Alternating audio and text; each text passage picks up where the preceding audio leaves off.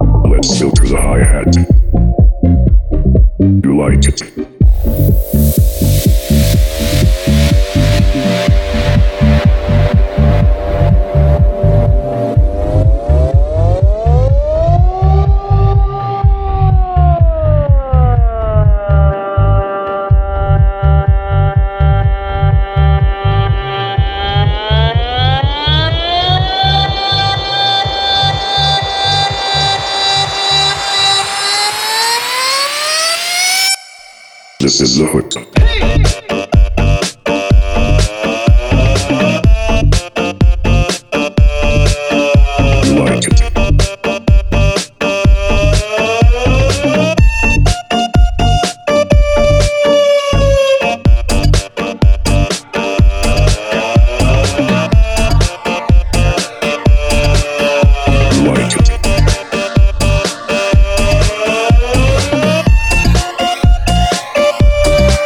This